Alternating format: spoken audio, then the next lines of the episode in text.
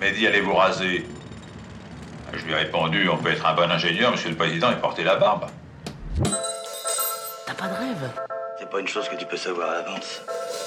Ben nous on veut le savoir, c'est pour ça qu'on en parle. Je suis Mickaël Dumbi, conseiller carrière chez EOX Construction. À mes côtés pour co-animer, Michel Godard de deux podcasts Factorial. Bienvenue pour un nouvel épisode EOX Vacancy, votre podcast sur le secteur de la construction. Et je vais laisser Mickaël nous présenter son invité et interagir. Bonjour à tous et à, et à tous, avant toute chose. Bonjour à monsieur Abdelkader Boutemadja, professeur à l'Université de Liège au niveau du BIM. On y reviendra un peu plus tard. Alors, monsieur Boutemadja, la première question qu'on pose toujours à nos invités ici au micro, c'est de savoir Qui êtes-vous? Qu'est-ce que vous faites ici et à qui ai-je l'honneur? Alors, Monsieur Boutemadja, moi je suis architecte, je me définis souvent au départ comme ça. Ok. Je, je suis architecte de formation et architecte praticien. Un peu la particularité, c'est que moi j'ai fait mes études en, Algérie. Je suis venu en Belgique pour euh, poursuivre mes études en faisant une spécialisation en, en urbanisme. Il y a combien de temps? C'était en 98. Ça fait déjà un petit moment. Et en fait, l'urbanisme, quelque part, m'a mené vers les SIG. Étant passionné d'outils numériques, etc., bah, c'est vrai que euh, je voyais un petit peu le lien qu'il pouvait y avoir avec euh, l'avènement du BIM à ce moment-là. C'est ça. C'est tombé au moment où j'ai été engagé à la faculté d'architecture. En fait, j'étais à la faculté des sciences appliquées de l'Université de Liège comme euh, chercheur là-bas, assistant chercheur. Et puis, je voulais revenir quand même. J'avais fait trop d'urbanisme. je voulais quand même revenir à l'architecture parce que l'idée de faire de l'urbanisme, c'était pour être meilleur architecte en fait. Donc voilà, l'un allant invoque l'autre. Le, le SIG, euh, voilà, c'était une façon de rester dans les nouvelles technologies. Et donc forcément, euh, le BIM, euh, je suis tombé dedans assez rapidement. Il y a combien d'années? Le cours que j'avais créé à l'époque, donc c'était un- le premier cours dans une faculté d'architecture dans le BIM. Il a été créé en 2006. Et donc on a commencé tout doucement. C'était pas évident au niveau des écoles d'architecture et des facultés de parler à ce moment-là vraiment de BIM. La culture étant dans ces écoles-là d'avoir ce qu'on appelait un cours d'informatique. C'est un peu le même phénomène pour toute technologie. Il y a un moment où il y a les early adopters, comme on dit, puis Ouais. ça stagne un petit peu. Et puis quand les gens comprennent, parce qu'il manquait au moment où c'est arrivé des choses en place pour que ça explose en popularité, ces choses arrivent plus tard. Et quand elles reviennent, bah, à ce moment-là, le produit en question refait Émerge. surface, émerge et a du succès. C'est un peu ce que vous êtes en train de nous expliquer. C'est un peu le phénomène qui s'est passé avec le BIM.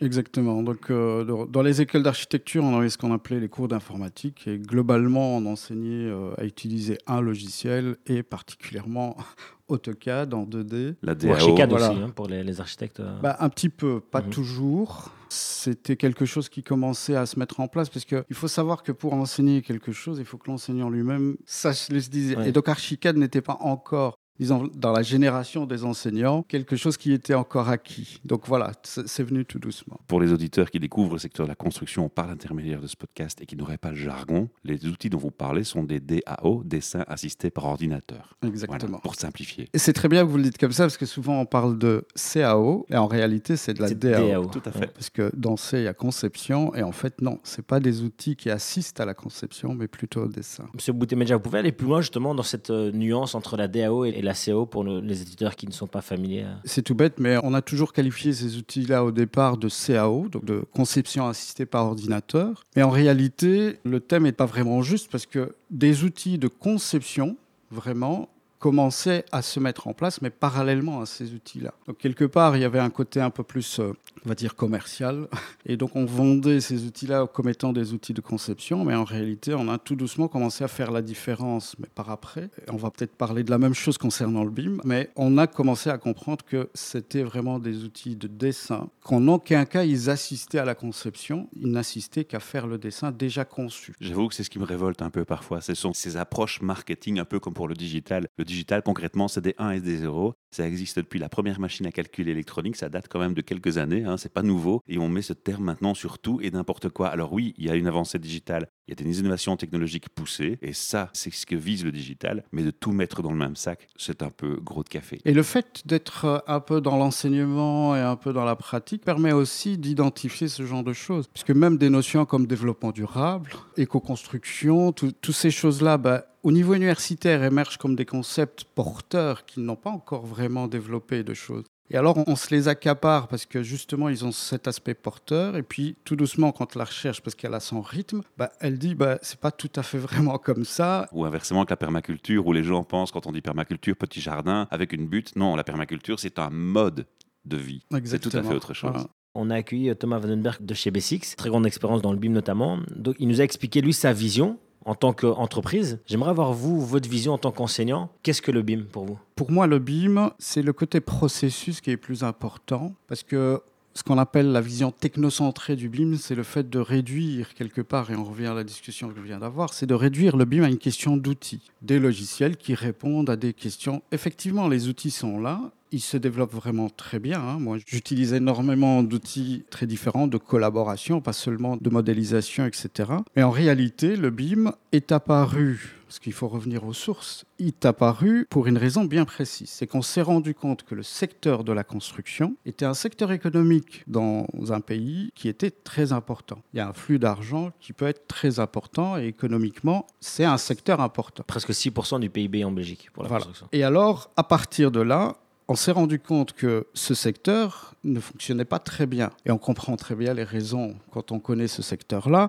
Bah, c'est pas évident d'investir parce qu'on ne sait jamais combien va coûter le bâtiment réellement à la fin, les soucis qu'on peut avoir, le temps pour le réaliser, etc. Donc l'investissement avait du mal à venir et donc une économie qui ne tournait pas très bien. Et donc il y a une association à l'époque aux États-Unis, l'AIA, qui est devenue Building Smart par la suite, qui a fait une étude et qui s'est rendu compte qu'il y avait des problèmes, notamment au niveau de la communication entre les acteurs, tout simplement, de gestion financière et de timing des projets, qui fait perdre de l'argent aussi, et donc euh, rebute un petit peu. Et il y avait la question de l'organisation du travail collaboratif. Donc le constat était simple, et la décision a été de dire, bah, on va faire trois choses globalement. La première, on va numériser quand même, parce que c'est un secteur qui est parmi les derniers. le, secteur de l'agriculture est plus numérisé que le secteur de la construction, pour donner un exemple. Donc on va numériser, ça va aider. On va créer des formats standards, comme ça les gens peuvent collaborer plus efficacement. Mais au-delà de ça, c'est de mettre en place des méthodes et des processus collaboratifs qui vont permettre de gérer ce travail-là. Et là, on s'est inspiré en réalité des secteurs de l'aéronautique qui, eux, ont déjà mis en place des méthodes depuis longtemps. Est-ce qu'on peut faire un parallèle avec l'informatique où on parle d'ITIL, par exemple? Oui, on pourrait faire la comparaison dans un secteur complètement différent, mais effectivement, parce que justement, le BIM, ce qui est intéressant, c'est les emprunts qu'il fait par ailleurs, parce qu'il n'y a rien de mis en place. Ah, donc, quand je parlais de l'automobile ou de l'aéronautique, vous imaginez pour réaliser un avion ou une voiture, ah, toutes les pièces qui passent partout, les, les- les calculs, les différents types d'ingénieurs et des spécialisations qui doivent intervenir, sans parler de la production, rien qu'au niveau de la conception. Donc, à un moment donné, on s'est dit, bon, on va aller chercher ailleurs les méthodes qui existent. Donc, faire du BIM en se disant j'achète un logiciel BIM ou euh, j'achète telle machine et je vais produire, etc. Ça, c'est pas faire du BIM. Faire du BIM, parfois, moi, je dis à, à mes étudiants, on peut faire du BIM sans maquette numérique. On pourrait. On va pas le faire parce que la maquette a quand même pas mal d'avantages. C'est quand même le lieu de stockage de toutes les informations qu'on va se partager. Mais on pourrait imaginer un projet géré par euh, ce qu'on peut appeler un BIM manager, qui va gérer la collaboration des différents acteurs. Et on aurait fait du BIM. C'est pour ça que, là aussi, je, je dis parfois ça aux étudiants, c'est que le terme BIM n'a pas d'importance. Il va disparaître. C'est juste un slogan qu'on se donne pour faire évoluer quelque chose. Mais en réalité, on va juste rendre plus performant le secteur et le rendre plus efficace. Et alors, on met toutes les méthodes nécessaires en place pour le faire. Et chaque projet est différent. Vous avez parlé des étudiants, j- j'allais venir. C'était une de mes prochaines questions. C'est déjà de un, est-ce que les étudiants sont réceptifs à ça? Est-ce que les étudiants sont réceptifs aussi au fait que les métiers dans le secteur de la construction vont évoluer avec l'avènement justement de la numérisation, de la digitalisation et autres? Et quels sont les moyens qu'on vous donne à l'université par rapport à ça? Alors ça, c'est, il faudrait faire un podcast de 6-7 heures. Michel, tu es prêt? C'est quoi le record du monde? Parce que c'est- je ne pense pas qu'on puisse euh, faire le tour de la question. euh, Mais brièvement, ça, on pourra mais- peut-être vous réinviter euh, par rapport à ça. Oui, mais en fait, il y a di- différents acteurs. Je vais revenir à ça. Les étudiants sont réceptifs. Ça, ce genre de matériel, tablette, euh, smartphone, ils viennent avec en cours. Ils viennent faire leurs dessins sur tablette. Mais faut-il des aptitudes particulières pour suivre euh, des cours de BIM? Non.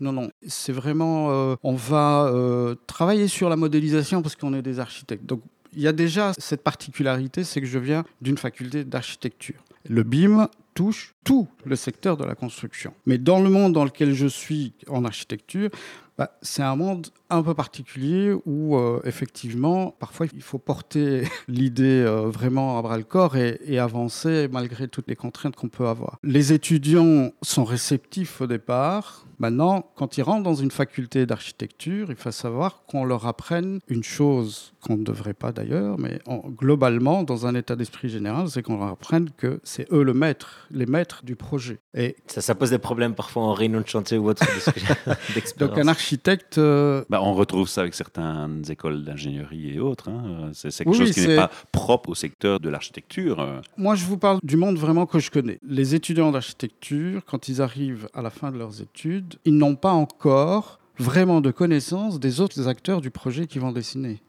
Il n'y a pas de cours sur de la collaboration ou sur euh, comment travailler avec un ingénieur ou euh, comment gérer un chantier, etc. Donc le BIM trouve une difficulté de s'intégrer dans les études d'architecture essentiellement parce que d'abord, il faut conscientiser les étudiants qu'en fait, ils ne sont qu'un acteur parmi d'autres. Et là, ça fait parfois mal. Même de leur dire qu'il y a un maître d'ouvrage. C'est-à-dire que quand ils font des projets en école d'architecture, et c'est très bien comme ça, moi je suis passé par là, bah, on leur apprend à concevoir, à avoir des idées, etc. Et donc on leur donne une certaine latitude par rapport à la commande, qui dans la réalité n'existe pas, ou très peu, ou très limitée. Mais vous, dans vos cours, c'est quelque chose que vous pourriez mettre euh, en avant? Parce que, bon, moi, quand euh, j'ai la chance de pouvoir conseiller des, personnes qui sont de l'autre côté, l'entreprise générale, par exemple, mais souvent, on nous dit, ou même installateur, on nous dit, oui, mais on ne tient pas compte de nous.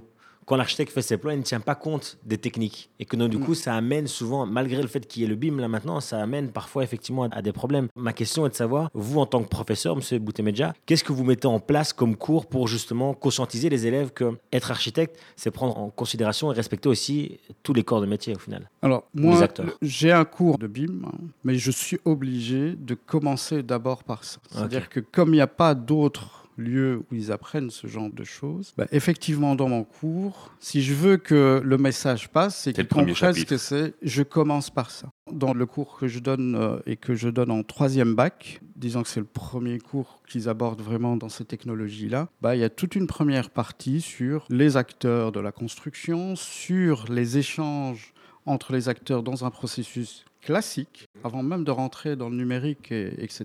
Et dire, voilà, vous serez confronté à ça de toute façon. Vous allez avoir un maître d'ouvrage, vous allez avoir quelqu'un qui va faire ça, quelqu'un qui va gérer le chantier, quelqu'un qui va... Et même des producteurs de matériaux, etc. Et donc, il y a tout un ensemble. Et vous, vous avez un rôle certes important, mais vous devez communiquer avec tous ces acteurs. Et ce n'est qu'à ce moment-là que je peux aborder la question du BIM. Et donc, ça prend une partie effectivement du cours. Et vous êtes en lien aussi avec les autres profs de la faculté qui donnent d'autres cours à vos élèves justement? J'ai des collègues avec qui je discute. J'ai un collègue notamment de technique de construction qui est là, avec qui j'ai déjà eu euh, des discussions. Et on s'est dit, tiens, euh, voilà ce que je fais, euh, ce que tu fais toi dans ton cours. euh, Pour moi, c'est intéressant parce qu'on ne peut pas faire non plus du BIM, sinon pas une connaissance technique du bâtiment. Parce que la maquette, en réalité, c'est un chantier virtuel. C'est pas une visualisation 3D. On fait pas juste une maquette, on met des murs sur des, des poutres, sur des planchers. Il y a des euh, calculs. euh, mais même au niveau du dessin, euh, je vais mettre mes ordi. C'est la force du BIM. vais- Exactement. Donc, et là, je peux voir vraiment tous les nœuds constructifs et faire en sorte justement que mon chantier se passe bien, puisque c'est un chantier virtuel. Et donc, faire dessiner aux étudiants une maquette BIM, sachant que ceux-là n'ont pas les notions de base en construction, ça va être difficile. Donc, j'ai déjà eu des discussions comme ça où on est arrivé même avec une idée qui pourrait être intéressante, c'est de commencer à faire travailler dans les cours de construction les étudiants en maquette numérique pour dessiner ces détails techniques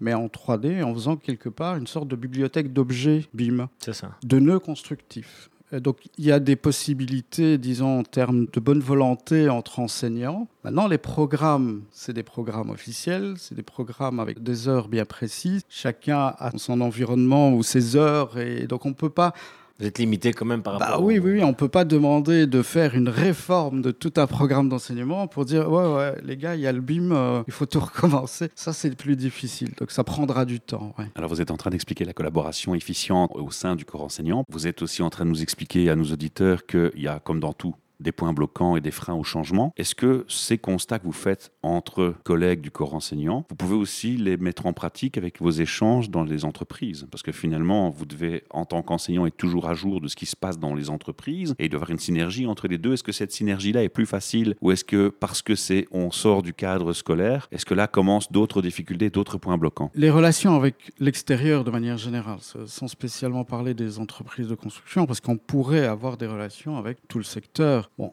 des expériences se font, mais il n'y a rien qui est gravé dans le marbre au niveau des programmes. C'est-à-dire, moi, j'ai déjà fait une expérience avec une collègue où on a fait un exercice en commun avec des ingénieurs, des étudiants ingénieurs et des étudiants architectes. Avec le monde de la construction, globalement, en général, on reçoit des échantillons, des trucs, et on les met dans une pièce, et puis euh, ça prend la poussière, et les étudiants, de temps en temps, viennent voir à quoi ça ressemble, tel matériau ou l'autre. Effectivement, moi j'ai fait euh, vous regrettez ce manque de synergie avec les entreprises? Oui, tout à fait. Surtout depuis que je suis justement dans le domaine du BIM, que ce soit au niveau de la recherche, de l'enseignement ou même de la pratique. Parce que c'est bien le premier secteur où ça devrait être cohérent, ces échanges. Tout ça se voit maintenant, se voit ces échanges qui n'existent pas. Mais le seul moyen direct et immédiat à court terme, plus ou moins, qu'on a, nous, pour faire bouger les choses, c'est des articles scientifiques. Donc, j'ai fait dernièrement un article sur que peut apporter le savoir qu'on a sur le BIM dans l'enseignement en lui-même. C'est-à-dire que sans rentrer dans des idées un peu simples de dire comment intégrer les outils numériques dans l'enseignement d'architecture, c'est dire oui, mais il y a toute cette question de collaboration, les autres, etc. Et les nouvelles technologies, finalement, c'est des vecteurs qui facilitent. Bah, comment toute l'expérience qu'on a pu avoir dans le domaine du BIM et voir comment même il a évolué, parce qu'il est en évolution, comment ce savoir-là peut aider à reformuler, revoir la façon d'enseigner. Mais ça ne se fera pas du jour au lendemain, bien sûr. En gros, vous montrez l'exemple, vous donnez un input pour espérer que vous inspirez pour recevoir un input. C'est un peu le débat.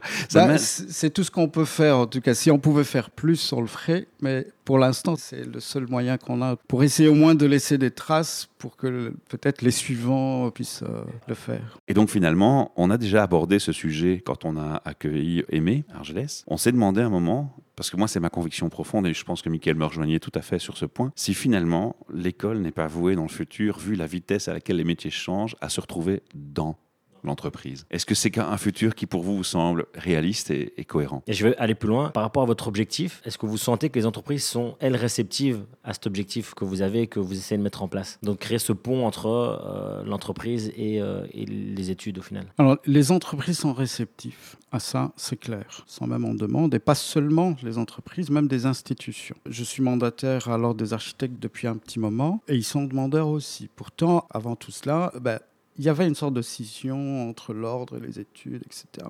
voilà. Les uns pensant que les études n'étaient pas bien faites et les autres pensant que l'ordre mettait trop de contraintes. Etc. Mais là, non. Là, il y, a, il y a une volonté, on sent bien qu'il y a une dynamique de relation et d'échange très très intéressante qui pourrait se mettre en place. Maintenant, pour répondre à la première question, moi je pense que c'est tout à fait réaliste, mais c'est même plus que réaliste parce que et là je vais peut-être me faire taper sur les doigts par des universités ou la mienne, mais l'université elle-même tend à être quelque part une sorte d'entreprise qui cherche un petit peu des questions de rendement, de rentabilité, de secteur, euh, qui s'intéresse à ce qui se fait dans le monde de l'entreprise pour essayer de proposer des formations, etc. Et encourage et là je ne me ferai pas taper sur les doigts, mais encourage les relations avec les entreprises. Et donc finalement, c'est quelque chose qui est en train de se diluer comme ça et, et s'interpénètre sans problème a priori, parce que les volontés sont là. Maintenant, il y a quand même le fait que une faculté, une université, c'est quand même une grosse, grosse machine qui tourne sur base d'un rouage bien précis. À son rythme. c'est pas très facile de. Et vous échangez avec votre pendant euh, à l'UCL Thomas, euh, on, a eu beaucoup d'échanges parce que on a créé en même temps les deux premiers certificats en BIM, lui. Euh, étant partenaire de l'UCL et moi étant même dans l'université. Donc moi j'avais créé à ce moment-là en parallèle le certificat en BIM de l'Université de Liège et lui, il a été partenaire dans l'équipe qui a créé celui de l'UCL. Et donc, on a créé ces deux formations qui, finalement, au départ, on se posait la question de la concurrence. Mais voilà, on a eu des échanges. J'ai des collègues à Mans aussi euh, avec qui, euh, de temps en temps, j'ai des échanges. Mais globalement, nous, on a créé le certificat avec des objectifs un peu différents. C'est qu'on s'est dit, maintenant, il y a un réel problème au niveau des acquis de compétences des acteurs de la construction dans ce domaine. Quand on fait de la recherche dans ce domaine-là et qu'on l'enseigne, etc., on s'en rend compte de pas mal de choses qu'on ne voit pas forcément dans la pratique. Le fait que le BIM est devenu obligatoire dans beaucoup de pays autour de nous et pas chez nous c'est un problème. Le fait que certains pays, avant de le rendre obligatoire, ont mis en place des systèmes d'information et de formation. La France a mis un budget de 2 millions d'euros, je, pense, si je ne me trompe pas dans les chiffres, juste pour subventionner l'enseignement, la formation et la préparation du secteur de la construction, et a même retardé d'une année, je pense, ou deux, la date d'obligation du BIM parce qu'elle trouvait que les acteurs de son pays n'étaient pas encore assez prêts. Ici, il n'y a rien. En plus, le problème se pose au niveau. Comment former. On ne peut pas juste dire je vais donner des cours en BIM et c'est bon. Il y a des gens qui travaillent dans le secteur de la construction depuis 40 ans, 30 ans. Il y a celui qui vient de sortir, qui a commencé déjà, donc il est sorti du monde de l'enseignement. Il y a les étudiants. Et donc l'idée, c'était de se dire comment essayer d'évaluer les besoins au niveau de l'acquis de, compétences, je préfère dire ça plutôt que de formation, parce que parfois certains acquis ne sont pas nécessaires. On peut former quelqu'un qui est là depuis 30 ans dans le secteur de la construction par rapport à ses missions dans la société. Et dire, voilà, toi, tu as besoin de plus de savoir ça, et puis le reste, tu peux l'acquérir au fur et à mesure. C'est à ce moment-là où l'idée du certificat est apparue en disant, bon, on va essayer de donner des cours au sein de la fac pour ceux qui ne sont pas encore sortis, mais ceux qui sont déjà dans le monde de la construction, il faut qu'on leur donne la possibilité d'affronter quelque chose qui va leur tomber sur la tête. On ne sait pas quand, justement, et c'est ça la, grosse question. Mais une des difficultés est aussi, de, je dirais, euh, l'incohérence un peu par rapport à, cette volonté, c'est que vous dites que vous échangez avec vos confrères, mais que vous ne travaillez de manière différente. Est-ce qu'il ne serait pas plus qualitatif de se dire, OK, on dit que toutes les universités, par exemple, travaillent de la même manière, proposent le même type de formation, comme ça, ça permettrait peut-être aussi aux entreprises de s'intégrer plus dans justement la formation des gens. Parce que si effectivement euh, on se rend compte qu'il y a 5 ou 10 euh, possibilités de se former au BIM, ça peut peut-être faire peur aussi, que ce soit pour attirer les gens, mais aussi pour donner aux entreprises l'envie de collaborer avec les universités. Et, d'un autre côté, les entreprises ont toute leur façon de fonctionner.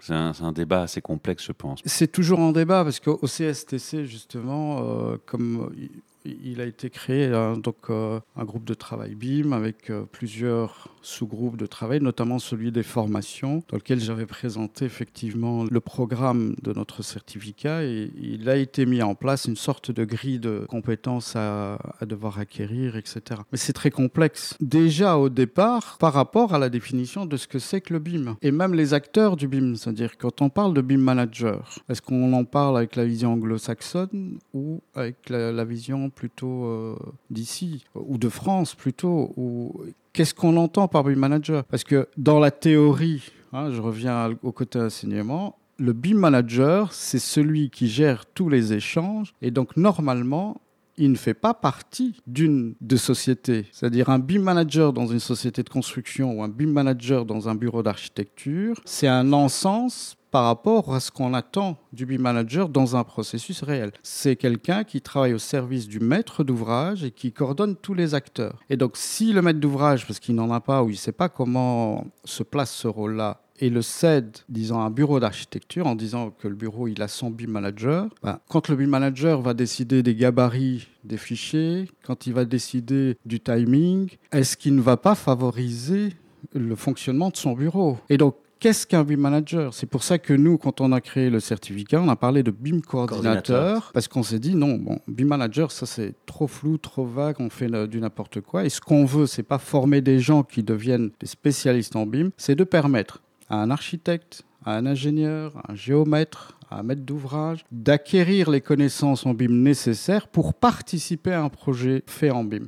Et donc qu'il puisse avoir au sein de sa société, son bureau, un BIM coordinateur qui va coordonner les missions BIM du bureau et savoir comment échanger avec les autres bureaux. Et s'il y a BIM manager, il devient l'interlocuteur entre les BIM coordinateurs et le maître d'ouvrage. Ça, c'était la logique quand on parle de fondamentaux, de fondements de ce que c'est que vraiment le BIM. Aujourd'hui, on est un peu dans un flou euh, artistique qui est de dire, bah voilà, j'engage des collègues à moi de l'université au niveau des sciences appliquées. On fait un article sur euh, les BIM managers en France dans les très grandes sociétés où, globalement, en rigolant lors de leur présentation, ils disaient, bah, ils engagent des BIM managers tous les six mois. Ils virent et ils engagent tous les six mois parce qu'il y a toujours une compétence qui manque, il y a toujours des questions de rendement en interne qu'il faut prendre en considération, etc. Donc ça reste quelque chose qui n'est pas évident déjà au niveau de la définition même des choses. Alors, coordonner entre universités, entre centres de formation, entre sociétés, ces questions-là, il faut d'abord tomber d'accord sur ce qu'on ce qu'on attend de ces acteurs. Quel programme? Il y a un véritable challenge là, je pense. Voilà, mais en tout cas, Monsieur Boutemeja, un grand merci pour cette première partie, parce qu'on peut l'annoncer à nos auditeurs. On vous prépare une surprise avec Monsieur Boutemeja fin mars. Bon, on n'en dira euh, pas plus maintenant, mais donc on se retrouvera pour la deuxième partie, du coup, fin de ce mois. Merci à vous, en tout cas, Monsieur Boutemeja. Merci à vous, ce fut vraiment très très agréable. Merci à vous. hein. Au revoir. Merci, au revoir.